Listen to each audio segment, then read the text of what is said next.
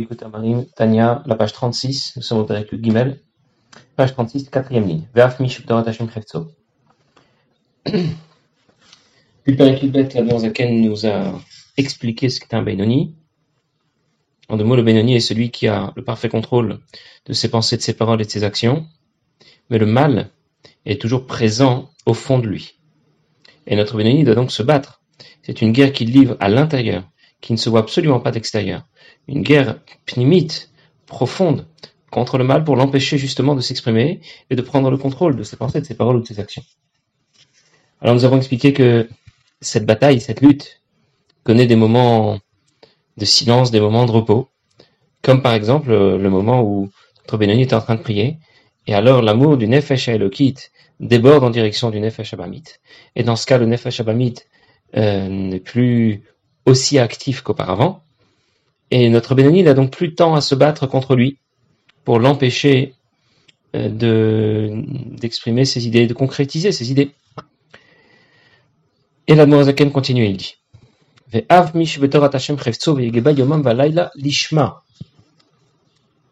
Quelqu'un qui va étudier la Torah. Jour et nuit, donc non seulement il exploite à 100% le temps qui lui a été donné pour étudier la Torah, mais en plus il étudie la Torah l'Ishma, pour la Torah. Si vous vous souvenez bien, étudier la Torah l'Ishma, ça veut dire, bien sûr, il n'étudie pas, il n'étudie pas seulement la Torah pour euh, montrer ses connaissances, pour être respecté. Il ne l'étudie pas non plus pour l'intérêt qu'il aura de connaître la Torah parce qu'il saura comment pratiquer les mitzvot. Il l'étudie purement et strictement pour Akadosh Baruch Hu. Ce n'est pas du tout la preuve que le mal a été éjecté.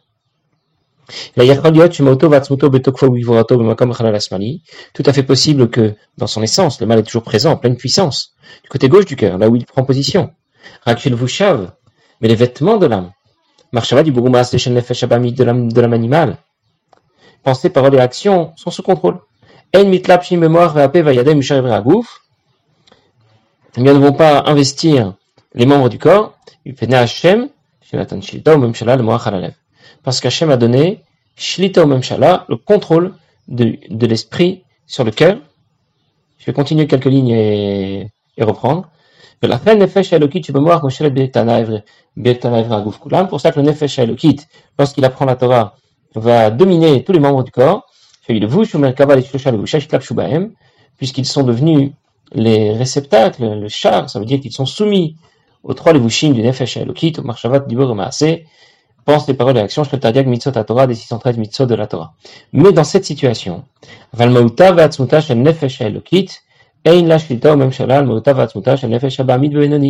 Mais le contrôle ici n'est qu'un contrôle superficiel et pas un contrôle profond sur l'essence de notre nefesh abamid. Même lorsque notre Benoni étudie la Torah jour et nuit, l'ishma, il n'a pas transformé son nefesh.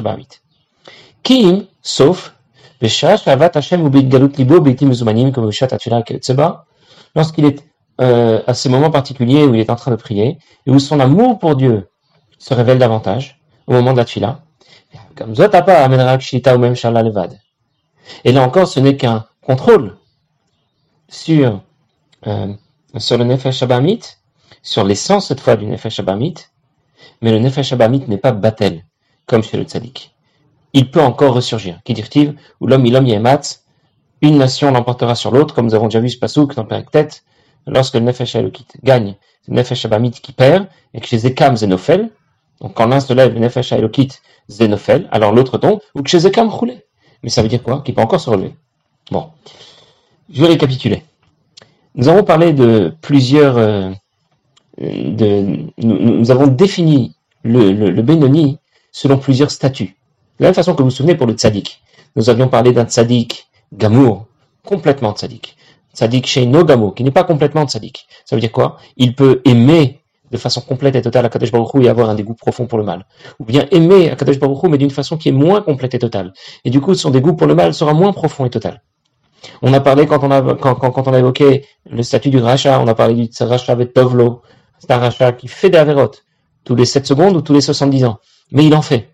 Et pour lui, c'est possible et c'est envisageable. Sauf qu'à chaque fois, il regrette.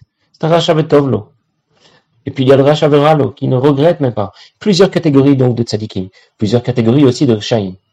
Eh bien, le Benoni aussi ne se définit pas seulement d'une seule manière. il y a aussi plusieurs statuts différents concernant le Benoni. Alors je vais reprendre déjà notre Benoni, on va dire standard. Eh bien, c'est celui qui mène une lutte intérieure, une guerre contre le mal qui se trouve au fond de lui pour l'empêcher d'exprimer et de concrétiser ses mauvaises idées. C'est le Benoni standard. Il lutte. Le mal est actif, mais seulement à l'intérieur de lui. Contrairement au rachat, où le mal est actif même à l'extérieur, contrairement au tzaddik où le mal a complètement été éjecté, il est battel, il est effacé. Chez notre Benoni, le est actif, le mal est actif, mais seulement à l'intérieur. Alors s'il est actif à l'intérieur, il faut donc se battre contre lui. Et, et au final, puisqu'il s'agit d'un Benoni, le contrôle est effectif sur nos pensées, nos paroles et nos actions, mais il n'y a pas de contrôle sur notre essence. Le Benoni standard n'a contrôlé que ses marchavot, Dibour, Diburim, Massim, ses pensées, ses paroles et ses actions, mais il n'a pas de contrôle sur l'essence du mal qui est appuyé au fond de lui. Passons au statut supérieur. Premier grade, le Benoni qui apprend la Torah toute la journée, chaque fois qu'il en a un moment. Euh, ce n'est même pas euh, quelqu'un qui occupe, qui a une activité professionnelle. Il étudie vraiment la Torah jour et nuit. Et en plus, il l'étudie l'Ishma. Il l'étudie uniquement pour la Torah, pour Akadosh Baruch Alors, quel est le résultat? Eh bien, le mal qui est en lui, du coup, est occupé. Parce que lorsqu'il réfléchit, lorsqu'il est en train d'étudier la Torah, du coup, le, le Nefesh Abamit qui est à l'intérieur de lui, lui aussi étudie la Torah. Et il n'a donc pas le temps. Il est tout simplement trop occupé pour pouvoir déranger notre Benoni. Est-ce que ça veut dire qu'il a perdu cet avot Certainement pas. Loin de là. C'est pour cela que ce Benoni qui étudie jour et nuit la Torah a un contrôle un peu plus important. Il ne contrôle pas seulement Marshava, Dibour et Maasé, il a un contrôle un peu plus efficace. Du coup, le Moar, l'esprit étant occupé à étudier la Torah, eh bien, le Moar et Shalit à la lèvre vient de dire l'Admorazaken, et ça va avoir un impact sur le cœur.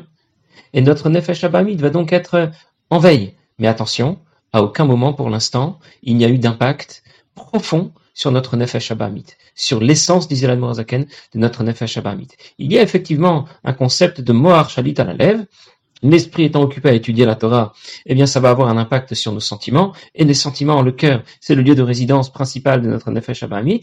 Donc, c'est un peu mieux que dans la situation précédente, lorsque notre Benoni standard devait se battre. Là, du coup, il n'y a déjà plus besoin de se battre. Mais attention, euh, notre, euh, notre Nefesh Abahamit, dans cette situation, n'est certainement pas complètement endormi. Il est seulement occupé. Donc, l'ennemi peut attaquer, et je dois le repousser. L'ennemi peut ne pas attaquer, mais pour différentes raisons. Il peut ne pas attaquer parce que tout simplement il est occupé. Et dans ce cas, euh, il risque d'attaquer d'une minute à l'autre. Il faut donc être extrêmement sur ses gardes. Il y a une autre, un statut encore supérieur, le grade 2 de notre Benoni. Lorsque notre Benoni va prier et qu'il va déborder d'amour pour Dieu au moment de la tuila. Du coup, l'impact sur le cœur ne prend pas l'intermédiaire, le raccourci du Mohar Shalit à la lèvre, de l'esprit qui domine le cœur. L'impact sur le cœur est un impact direct L'amour du Nefesh Abamit, Nefesh Elokit, pardon, est tellement puissant, a été tellement développé pendant la Tfila, que cela déborde en direction du Nefesh Abamit. Cette fois, il y a une véritable shlita, ce que disait l'Admour Azaken. Et narak shlita ou même shala, il y a un véritable contrôle sur l'essence, cette fois, du Nefesh Abamit, et pas seulement sur le cœur. Si, pour bien faire la différence, la nuance est un peu fine. Mais lorsque notre Benoni étudie la Torah seulement, il étudie la Torah jour et nuit, l'Ishma, pour la Torah, eh bien, il a un contrôle sur le cœur mais pas encore sur l'essence du Nefesh Abamit. Lorsqu'il va prier, alors il aura un contrôle sur l'essence du Nefesh Abamit, mais un contrôle seulement. Il n'est pas encore devenu un tzaddik. Le Nefesh Abamit n'a pas encore été expulsé. Il est simplement endormi. Mais qui dit endormi dit qu'il peut se réveiller.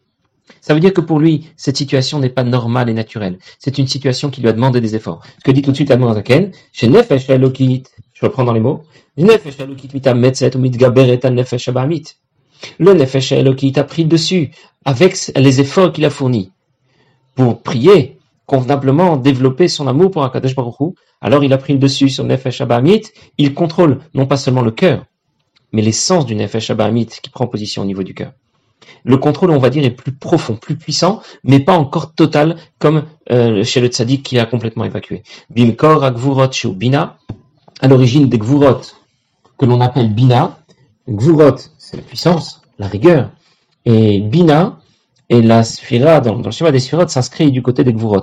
Quel rapport il y a entre Gvura et Bina euh, par rapport à Chesed et Chorma, puisque Chesed et Chorma sont alignés sur la même ligne, la sagesse, la bonté, et Gvurot et Bina sont alignés sur l'autre ligne, la ligne gauche, dans le schéma des Sphirot, la rigueur et la compréhension. Euh, puisque nous avons parlé de la réflexion que l'on va mener pendant la tuila, pour construire notre amour pour Akadosh Baruch et que cet amour pour Akadosh Baruch déborde et ait une influence sur le nefesh, sur l'essence du nefesh abamit, qui se trouve du côté du cœur, on comprend qu'on évoque ici le concept de bina. Bina et gvura sont sur la même ligne dans le schéma des sphirotes, on le comprend aussi parce que euh, la réflexion demande de la rigueur, on pourrait dire simplement comme ça, mais l'idée des gvurot, c'est de mettre chaque chose à sa place, d'être rigoureux. Eh bien, quand on réfléchit aussi, il faut un céder, il faut décortiquer une première idée. On ne peut pas tout lancer comme ça sur la table. Donc, dans le dans l'esprit et le concept, les Gvurot et Bina vont dans le même sens. Il dit, l'idée en tout cas pendant la tfila. Il a fait des efforts, notre Benoni, pour réfléchir à la grandeur de Dieu. Léolide, Avat, Azal, Hashem, pour faire naître un amour très fort pour Akadosh Baruch qui est riche qui va brûler comme une flamme, du côté droit de son cœur. Alors le mal qui est du côté gauche de son cœur a été soumis, mais il n'a pas été renvoyé, il n'a pas été transformé. Le fait que le notre Bénéni doive, faire des efforts, c'est la preuve que cette situation n'est pas vraiment la sienne. Cette situation n'est pas naturelle. Ça lui a demandé des efforts.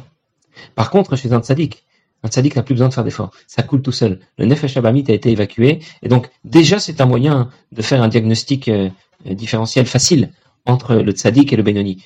Le Benoni doit faire des efforts pendant la tuila. Il doit s'y investir. Chez le tzaddik, ça coule déjà tout seul. Donc je récapitule encore une fois. Euh, si on veut reprendre euh, très simplement les choses, le plus simplement possible, le rachat est en guerre contre le mal qui est en lui. Parfois, le mal a complètement gagné la bataille. Parfois, la guerre fait rage c'est l'ennemi qui gagne. Parfois, c'est lui qui gagne. Mais en tout cas, le mal est, effectif, actif. Chez un Benoni, première euh, Benoni standard, on va dire, la guerre se poursuit, mais à l'intérieur seulement. Le contrôle est déjà total à l'extérieur pour nos pensées, nos paroles et nos actions.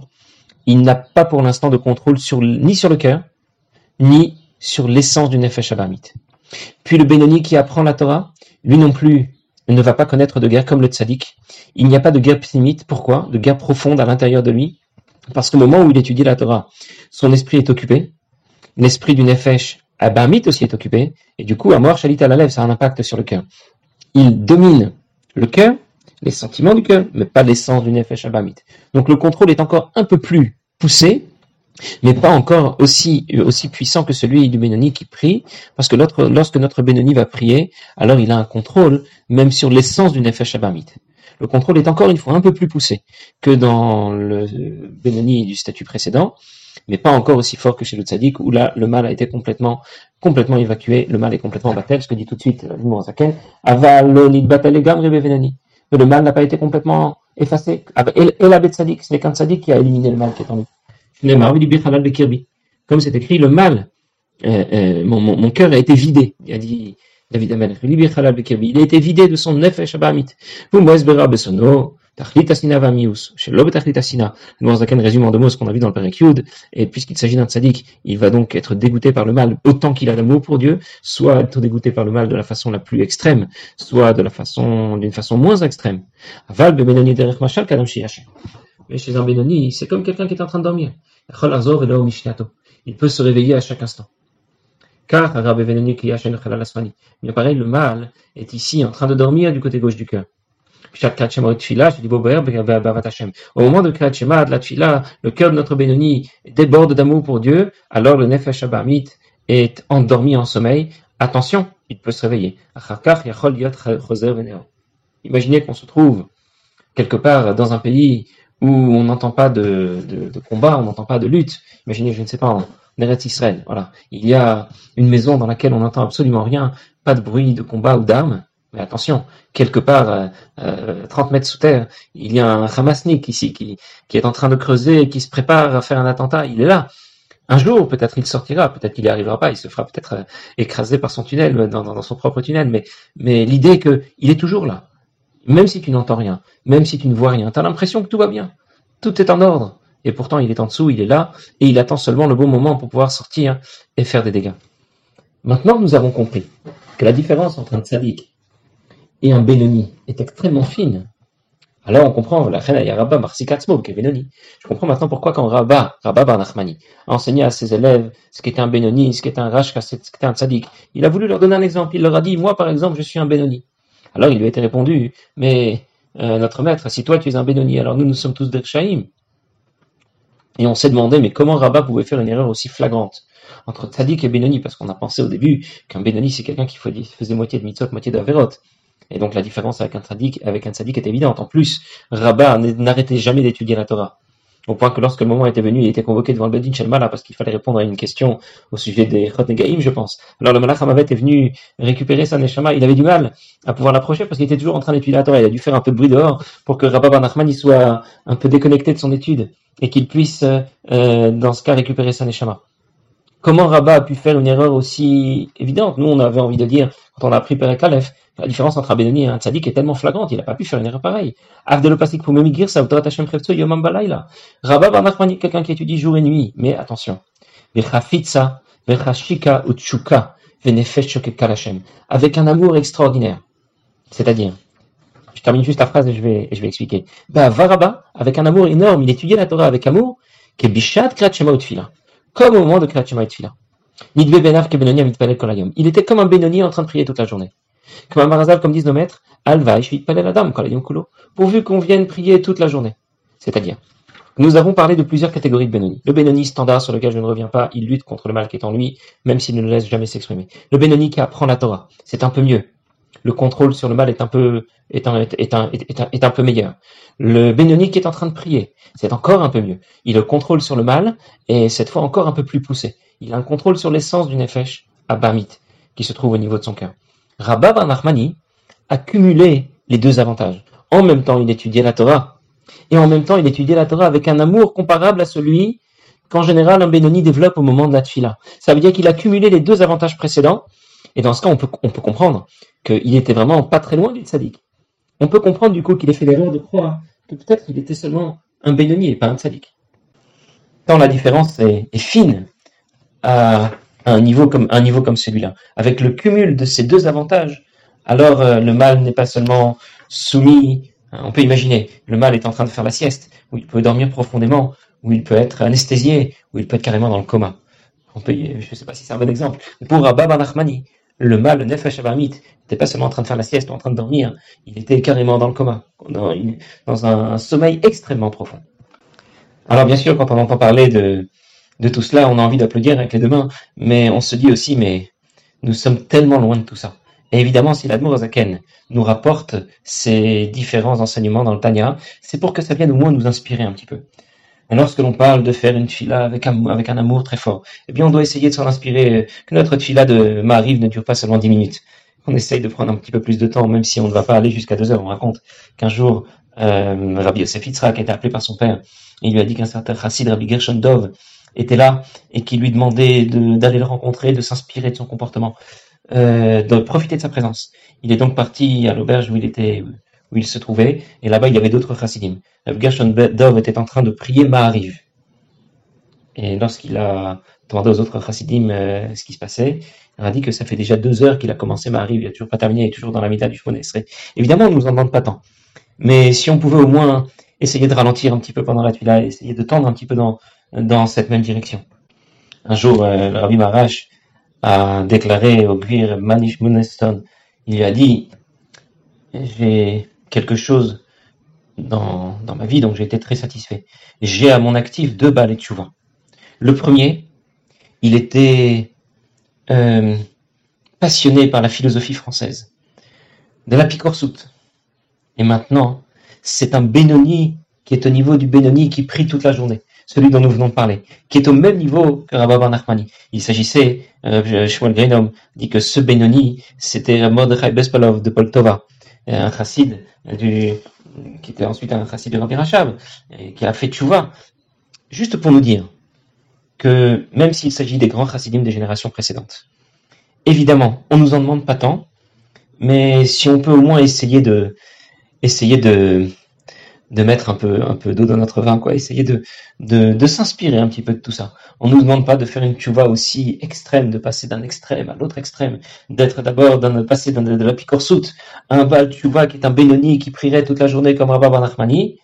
Mais peut-être que, voilà, si l'amour laquelle nous en parle, c'est qu'on peut au moins essayer, essayer d'y arriver. Le deuxième, oui, j'en ai jamais pas parlé, quelqu'un qui était plongé dans ses, dans ses, dans ses désirs, dans ses pulsions, et que le Rabbi Marash a su persuader de d'abandonner complètement, de rejoindre, de rejoindre la bonne direction. Bien, l'Admorazaken n'a pas tout à fait terminé, même si nous avons répondu déjà aux deux questions qui nous intéressaient dans le Calef. Euh, il euh, va encore nous expliquer que même si notre Bénoni connaît des hauts et des bas, malgré tout, on dira que dans cette situation, il aura fait de son mieux et on n'exigera rien de plus de lui.